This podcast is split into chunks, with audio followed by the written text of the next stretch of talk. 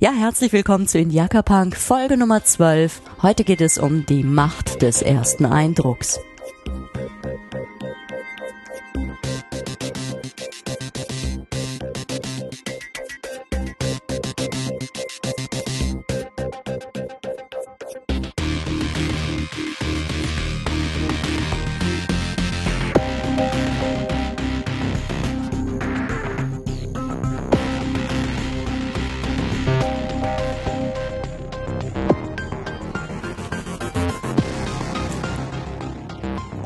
Soll es um einen der wichtigsten therapeutischen Effekte gehen. Eigentlich sind es zwei, aber der eine davon, der ist noch viel, viel wichtiger als der andere. Ähm, jedenfalls für mich, wenn ich äh, über soziale Beziehungen rede, wenn ich über äh, Psychotherapie rede. Und heute möchte ich wieder ein bisschen aus meinem Erfahrungsschatz als Therapeutin plaudern. Ich wollte eigentlich einen ganz anderen Einstieg in dieses Thema wählen, habe aber heute einen ähm, Vortrag äh, gehört von der sonst von mir sehr geschätzten Psychotherapieforschung aus der Schweiz. Und da ging es um internetbasierte Therapietools und ich weiß, das wird die Zukunft sein und ich freue mich drauf, ähm, dass mehr als nur Papier und Bleistift als Arbeitsmaterialien ähm, in der psychotherapeutischen Arbeit genutzt werden können. Und äh, das finde ich wunderbar. Ähm, und das wird sicherlich das Methodenspektrum erweitern, die Werkzeugkiste des Psychotherapeuten erweitern.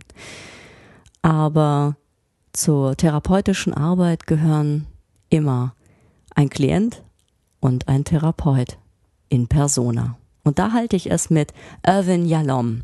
Das ist einer der bekanntesten amerikanischen Psychotherapeuten, war äh, Professor für Psychiatrie an der Stanford University. Und er hat viele spannende Bücher geschrieben, die sich gut lesen lassen. Und ähm, viele davon sind ins Deutsche übersetzt worden. Und aus der Panama-Hut stammt äh, sein Kapitel, ähm, wo er äh, betont, wie wichtig es ist, im Hier und Jetzt zu arbeiten. Und das ist genau das, was ich finde, was meine Arbeit ausmacht, so reizvoll macht und ähm, mich so fordert. Und ich glaube, was ich auch gerne mache, das ist das Arbeiten in Aktion im Hier und Jetzt, im Moment, sei es nun in der Gruppentherapie oder im Eins zu eins Kontakt mit Klienten. Ähm, das ist für mich das Allerwichtigste, denn ich kann nur im Hier und Jetzt in der therapeutischen Beziehung arbeiten. Das bedeutet, die zwischenmenschliche Beziehung ist von enormer Wichtigkeit, natürlich auch in der therapeutischen Arbeit. Für mich ist die Beziehung zwischen mir und meinem Klienten das wichtigste Arbeitswerkzeug, und zwar jeder einzelne Moment. Und das führt mich auf den sogenannten Primacy-Effekt. Warum, warum da? Nun ja, jede Beziehung fängt irgendwo an. Jeder Mensch lernt jeden anderen Menschen irgendwann mal kennen. Und das ist nicht lapidar, das ist nicht bedeutungslos, sondern äh, schon aus äh, frühen, äh, also aus der Frühzeit der Wissenschaft, Psychologie, stammen äh, Experimente zu äh, lernen. Das heißt, wie wir beispielsweise Reihen von Zahlen ähm, oder Silben lernen. Und da hat man zwei unglaublich markante Effekte gefunden, den Primacy-Effekt und den Recency-Effekt. Das habe ich schon in meinem allerersten Semester im Psychologiestudium gelernt. Das steht in jedem guten ähm, oder eigentlich in jedem Psychologie-Lehrbuch drin.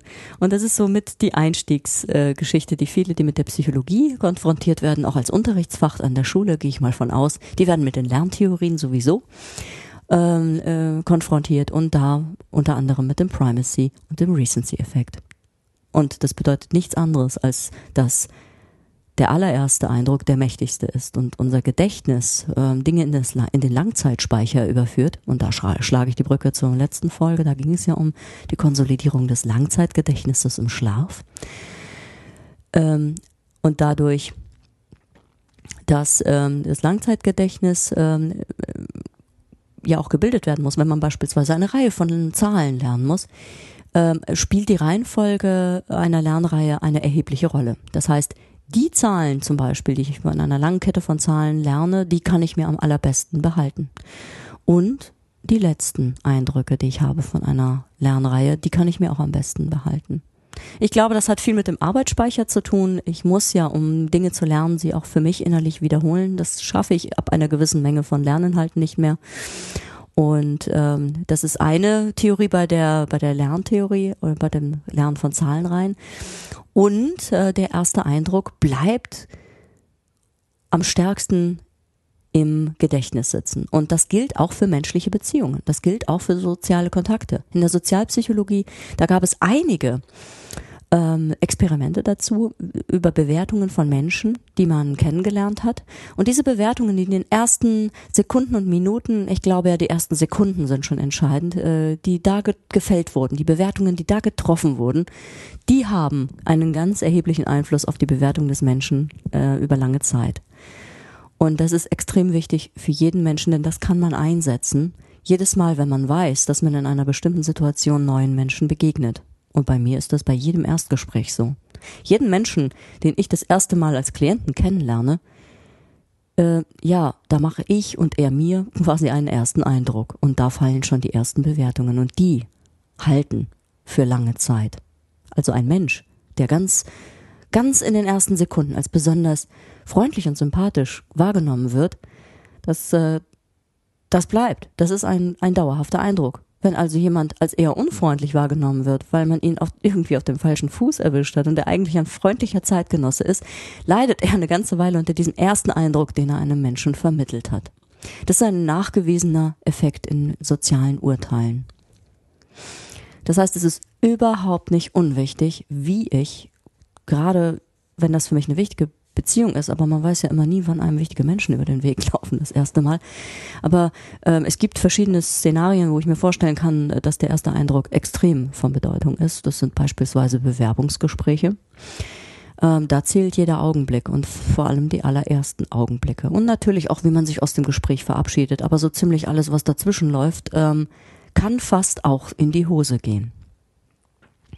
Und ich habe schon viele Bewerbungsgespräche hinter mir und ich glaube, ähm, auf ganz viele davon, naja, auf viele auch nicht, aber die sind auch in die Hose gegangen. Ich glaube, auf sehr, sehr viele erfolgreiche Bewerbungsgespräche habe ich mich sehr, ich bin sonst kein pedantischer Mensch, aber da habe ich mich sehr darauf vorbereitet, auf unterschiedlichen Ebenen. Und wenn ich vorher geübt habe, die Gesprächssituation mit Freunden mir Feedback habe geben lassen, wenn ich in, als bl super blass aussehender Mensch mit einer super hell, mit pigmentierten Haut zwei Tage vorher ins Solarium gehe. Das mache ich tatsächlich. Und das würde ich jedem empfehlen, der super blass ist, weil ähm, das krank wirken kann. Ähm, eine gesunde Hautfarbe ist ziemlich wichtig beim Vorstellungsgespräch. Der erste Eindruck, der zählt. Die ersten Sekunden. Der Blick in die Augen.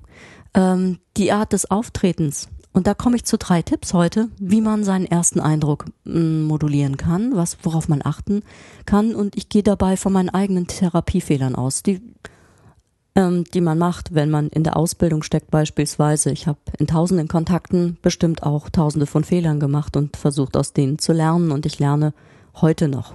Ähm, und wie jeder Mensch mache auch ich heute noch Fehler. Und ich versuche aus jedem Kontakt zu lernen und besser zu werden. Also ich habe gesagt, ich nutze jeden Augenblick, natürlich auch den ersten Augenblick im ersten Kontakt zu einem Menschen, dem man vorher noch nie begegnet ist. Und ich selber habe so drei Bereiche an mir bemerkt, die ich im Laufe der Jahre tatsächlich ähm, verbessert habe, wo ich auch äh, Feedback bekommen habe, dass die sich verändert haben bei mir persönlich und ähm, auch eine Spur hinterlassen haben oder eine dauerhafte Wirkung bei mir hinterlassen haben im Auftreten.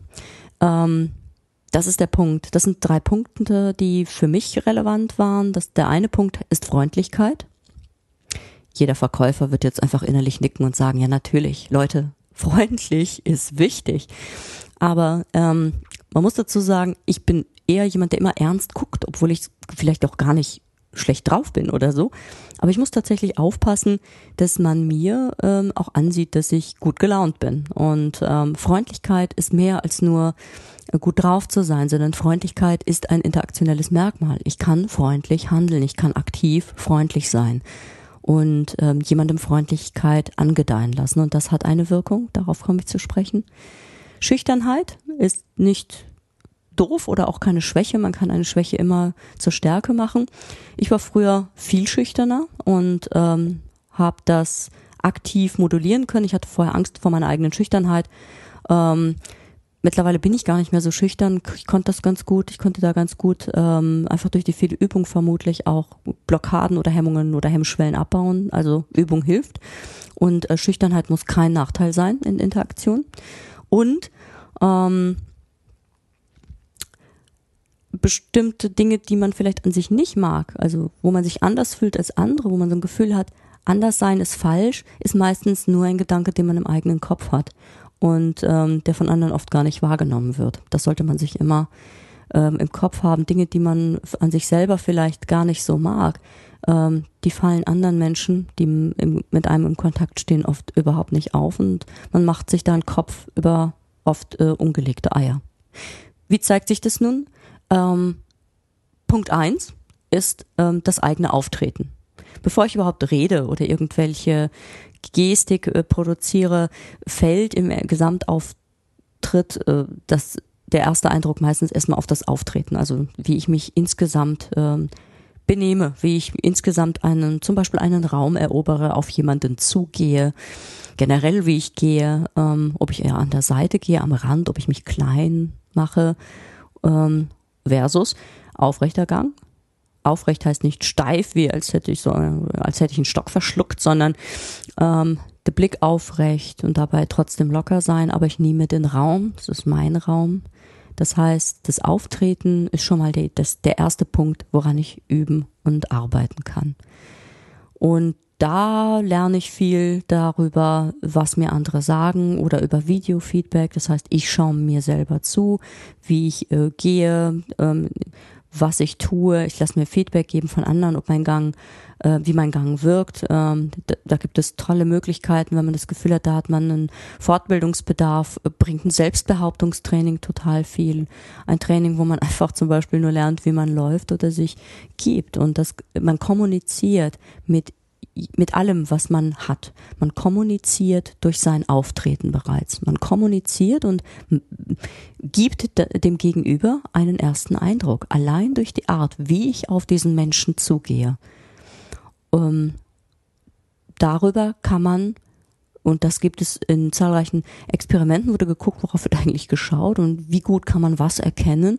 Und äh, allein am Auftreten kann man schon erkennen, beispielsweise, ob jemand eher extrovertiert ist oder eher introvertiert, weil man als extrovertierter Mensch einfach tatsächlich ähm, einen Raum anders erobert, zentraler geht, aufrechter geht, dabei locker, geschwungen geht und keine Furcht davor hat, ähm, Räume zu erobern. Das Auftreten kann man trainieren, aber das ist schon der erste Punkt, mit dem ich einen ersten Eindruck vermitteln kann. Also, ich gebe mir den Raum und auch die Zeit. Ich muss nicht hetzen, ich muss nicht in der Ecke lauern oder huschen, ähm, sondern ich kann den Raum, den ich betrete, auch nehmen. Das ist mein Raum. Punkt zwei: Gestik und Mimik. Und da habe ich immer noch kein einziges Wort gesprochen. Ich vermittle einen ersten Eindruck über meine Gesichtszüge und über meine Gestik.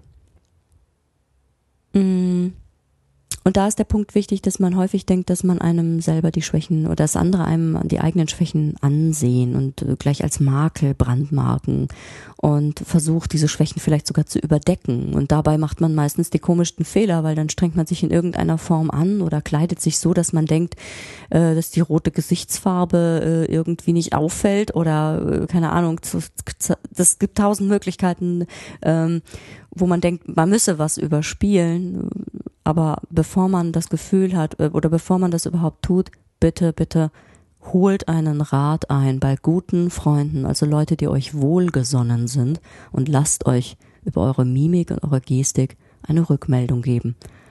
Sagt den Menschen, ähm, was ihr befürchtet, was auffallen könnte und überprüft das. Lasst das überprüfen. Denn ganz häufig, wenn man in sich drin steckt, merkt man, dass man schwitzt merkt man, dass einem ganz heiß wird bei einem Vorstellungsgespräch. Da muss man aber nicht das extra dicke Sakko anziehen, weil man denkt, dann fällt das vielleicht nicht auf, weil in einem extra dicken Sakko, da schwitzt man gleich noch mehr. Sondern da holt man sich erstmal das Feedback von anderen, denn meistens merkt man selber, da man ja in sich drin steckt, am ehesten und wahrscheinlich auch erstmal als einziger, dass einem heiß ist. Gestik und Mimik, das eine also Achtung vor vermeintlichen Schwächen, die fallen vielleicht gar nicht auf, versus den Dingen, die wirklich auffallen und die relevant sind. Und da ist das Wichtigste überhaupt der Blickkontakt. Auch wenn ihr vielleicht schüchtern seid, guckt eure, euer Gegenüber an. Wenn man jemanden kennenlernt, schaut man diesen Menschen in die Augen. Ihr müsst den nicht fixieren oder anstarren, sondern es geht darum, den Blickkontakt aufzunehmen. Und immer wieder aufzunehmen. Freundlich sein, das, was ich eben schon angesprochen habe, war einer meiner Fehler, weil ich ganz oft sehr ernst gucke. Ähm, ein Lächeln, wenn einem danach ist. Es geht nicht um aufgesetztes Verhalten, sondern es geht darum, das herauszuputzen, was man auch wirklich zeigen will. Und das geht über einen Blick und das geht über ein Lächeln. Und auch da geht es wieder sich dafür, darum, sich dafür Zeit zu nehmen. Also da, auch da geht es um Raum und Zeit. Ich nehme mir den Raum für eine Freundlichkeit, für einen Blickkontakt. Auch hier husche ich nicht durch die Gegend oder bin angespannt. Ich nehme mir die Zeit und ähm, in Interaktion, wenn man sich gedrängt fühlt, wenn man das Gefühl hat, äh, oh, jetzt muss ich das Richtige sagen, jetzt muss ich den richtigen Eindruck machen, äh, redet man oft zu schnell, verhaspelt sich dabei, wird überhaupt nicht vom Gegenüber verstanden. Bevor der erste Satz fällt, Mimik und Gestik, freundlich gucken, Blickkontakt aufnehmen. Schritt Nummer zwei. Und dann kommt erst der Schritt Nummer drei. Und dann fange ich an zu reden. Das ist nämlich die Stimme. Mm. Die Stimme ist ja ein wichtiges Arbeitsinstrument von mir. Ähm, und viele Menschen haben oft das Gefühl, dass ihre Stimme vielleicht zu verhaspelt klingt oder zu leise oder zu unmoduliert. Ähm, wer da tiefe Bedenken hat, sollte einfach mal ähm, sich von einem Profi eine Rückmeldung holen, ob das wirklich so ist oder sollte sich auch mal Tonbandaufnahmen von sich anhören. Ähm, ich höre mich ja jetzt dauernd sprechen, wenn ich jetzt diese Podcast-Episoden einspreche. Ähm, ich hatte jetzt nie große Schwierigkeiten mit meiner Stimme, weil ich früh von meinem Vater glücklicherweise gelernt habe, der sich sehr stark mit Stimmschulung befasst hat. Ähm, von ihm habe ich gelernt, dass jeder eine kraftvolle äh, Stimme entwickeln kann und jeder ein guter Sprecher werden kann. Und das ist so. Ähm, ich habe jetzt auch nicht die allertollste Singstimme, aber ich habe sogar mal in einer Band gesungen, aber das war nur ganz, ganz kurz.